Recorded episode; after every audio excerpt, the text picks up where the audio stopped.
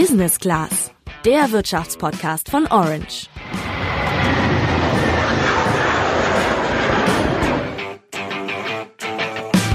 Also die letzten Tage waren für mich als heller Hauttyp natürlich ein bisschen schwierig. Gefühlt fünf Minuten nicht eingecremt in der Sonne gewesen und schon ein Sonnenbrand. Na klasse. Ich mag ja den Sommer, aber wenn die Sonne so knallt wie zuletzt, dann kann ich es ehrlich gesagt nicht mehr ganz so gut haben. Also mir macht das Wetter eigentlich gar nichts aus. Ich finde das sogar ganz schön und ich bekomme auch nicht so schnell einen Sonnenbrand wie du, Julian. Allerdings habe ich mir durch die ganzen Klimaanlagen in den letzten Tagen äh, eine Erkältung eingefangen. Deshalb höre ich mich heute auch ein bisschen komischer an als sonst, also nicht wundern. Ja, das sind so die Sorgen, die wir diese Tage haben. Es gibt aber berechtigterweise Leute, die viel größere Sorgen haben.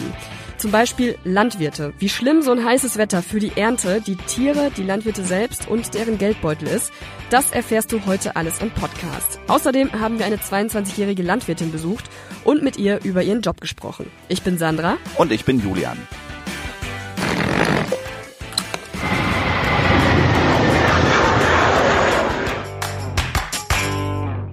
An die 40 Grad waren es in der vergangenen Woche. Das war teilweise echt heftig. Das äh, habt ihr wahrscheinlich selber gemerkt. So eine Hitze ist gerade für Landwirte nicht ideal, denn ich glaube, das, was man bei Hitze und Landwirtschaft als erstes im Kopf hat, sind natürlich trockene Felder und dadurch ein Ernteausfall. Jetzt liegen erst ein paar heiße Tage hinter uns. Das geht natürlich noch schlimmer. Aber ab wann es dem Getreide generell zu heiß wird, das haben wir mal Werner Schwarz gefragt.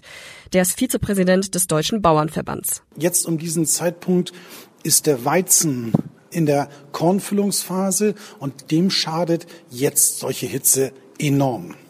Wenn wir an die Gerste denken, die ist zum Beispiel mit der Kornfüllungsphase fertig, sie reift ab oder ist abgereift, da passiert nicht mehr ganz so viel. Insofern äh, diese extremen Hitzewellen oberhalb von 30 Grad, das vertragen unsere Getreidekulturen schlecht. Diese Kornfüllungsphase ist ein Entwicklungsstadium von Getreide. Unter anderem reichert sich das Stärke im Korn an. Aber zurück zum wirtschaftlichen Schaden. Ab wann der dann wie hoch ist, das kann man nicht genau beziffern. Deswegen lass uns doch mal zur Einordnung auf vergangenen Sommer schauen. Der war ziemlich heiß und auch sehr trocken. Das heißt, da kamen Hitze und Dürre zusammen und das hat den Landwirten ganz schön zu schaffen gemacht. Insgesamt konnten die Landwirte in Deutschland ungefähr 20 Prozent weniger Getreide ernten. In manchen Regionen war es schlimmer. Teilweise waren die Ausfälle da deutlich höher. Das ging bis zum Totalausfall. Insgesamt liegt der entstandene Schaden im letzten Jahr laut einer Prognose des Gesamtverbands der deutschen Versicherungswirtschaft bei um die zwei Milliarden Euro. Und das ist schon extrem hoch. Seit 1990 gab es sonst nur in zwei weiteren Jahren Ernteausfälle von über einer Milliarden Euro. Also 2018 war schon echt ein Extremfall. Also für Getreidebauern kann die Hitze schon mal zum Problem werden, aber auch für Landwirte, die vor allen Dingen Tiere halten, ist die natürlich nicht ideal. Denn wie es auch bei uns Menschen ist, wird auch den Tieren bei dem Wetter zu heiß und denen schlägt das Wetter auf den Kreislauf. Die Wohlfühltemperatur von den meisten Tieren liegt normal bei 20 Grad oder leicht darunter. Das heißt, die Landwirte müssen gucken, dass sie den Tieren irgendwie eine angenehme Temperatur ermöglichen. Ja, bei Tieren, die draußen auf der Weide stehen, geht das in der Regel ganz gut. Man muss da für ausreichend Schattenplätze sorgen, wo sich die Kühe oder Pferde dann zum Beispiel hinbegeben können. Und dann geht da ja vielleicht auch mal ein angenehmer Luftzug. Ein bisschen schwieriger wird's natürlich bei den Tieren, die im Stall stehen. Also der sollte zum einen klimatisiert sein und außerdem können Bauern auf sogenannte Hochdruckkühlungen zurückgreifen. Dabei wird Wasser so ganz, ganz fein im Stall versprüht und durch die Verdunstung wird die Luft kühler und die Temperatur kann dann schon mal um ein paar Grad fallen. Wenn wir als Studenten über Hitze klagen, ist das natürlich Jammern auf sehr hohem Niveau, denn über die Landwirte an sich haben wir bis jetzt noch gar nicht gesprochen und die werden wohl auch einiges an Sonne abbekommen.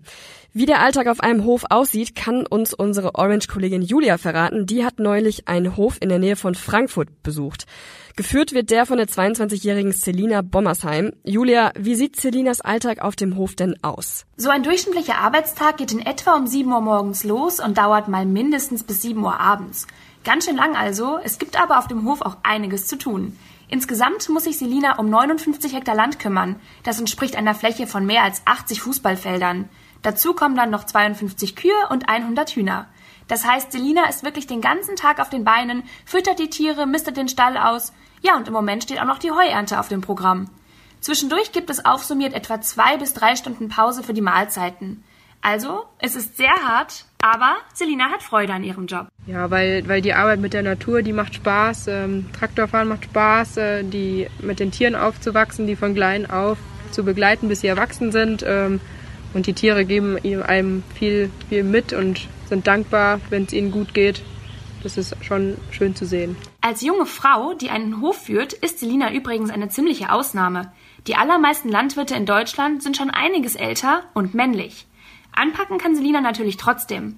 Dennoch begegnet sie dem ein oder anderen Klischee auf ihrer Arbeit. Also was mich nervt, gerade in Bezug auf die, auf die Frauen, dass es, dass es eigentlich die Frau nicht ans Steuer oder an den, auf den Traktor gehört und ähm, dass sie nicht, nicht für schwere Arbeiten leisten kann und äh, dass es eigentlich nicht mehr zeitgemäß ist, das Klischee so im Vordergrund zu stellen. Mittlerweile führt Selina den Hof schon seit über einem Jahr. Geplant war das nicht unbedingt. Aber im Mai 2018, da hatte ihr Vater einen ziemlich schweren Arbeitsunfall und auch ihre Mutter hatte gesundheitliche Probleme. Für Selina war damals sofort klar, ich übernehme den Hof. Ja, wir haben ja jetzt gerade auch schon über die wirtschaftlichen Seiten von so einem Hof in puncto Hitze gesprochen, aber wie sieht's da denn eigentlich jetzt generell aus? Also mit was für Einnahmen und was für Ausgaben muss man auf so einem Hof eigentlich rechnen? Also bei Selina kann man das im Moment gar nicht so genau sagen, weil der Hof wird nämlich gerade von Milchwirtschaft auf Fleischwirtschaft umgestellt und auch der Hofladen befindet sich so ein bisschen in so einer Umbauphase. Aber natürlich gibt's trotzdem ein paar pauschale Einnahmen und Ausgaben, die man aufzählen kann. Das meiste Geld geht eigentlich für Futter und Versorgung der Kühe drauf.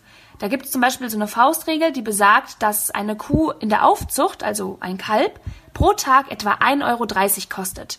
Eine ausgewachsene Kuh dafür schon so um die 10 Euro. In der Realität fällt der Betrag zwar ein bisschen geringer aus, weil die meisten Bauern eben einen Großteil des Futters selber anbauen, aber natürlich müssen trotzdem noch andere Dinge bezahlt werden, zum Beispiel Nahrungsergänzungsmittel oder Arzneimittel.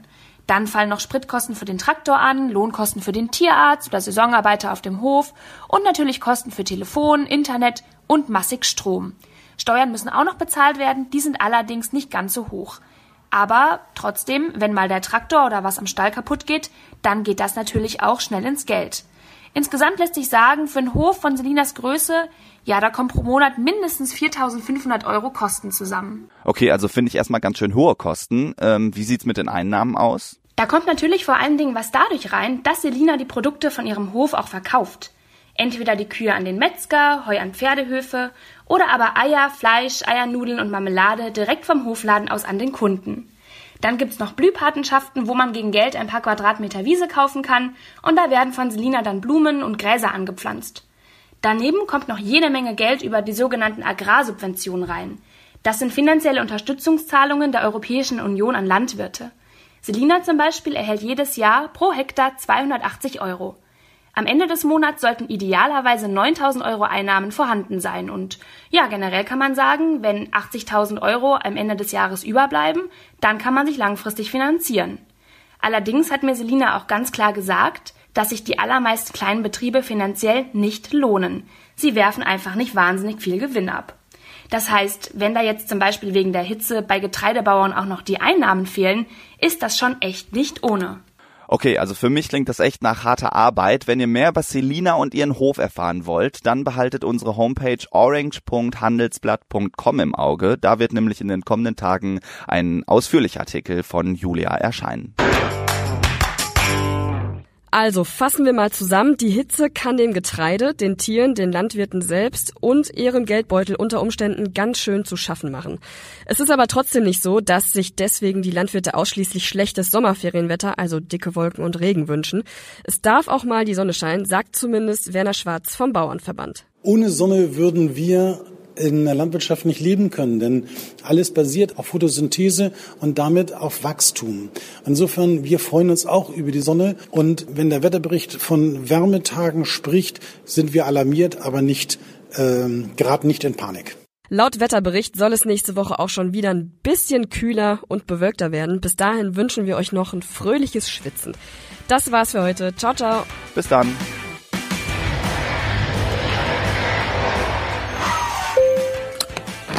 Business Class, der Wirtschaftspodcast von Orange.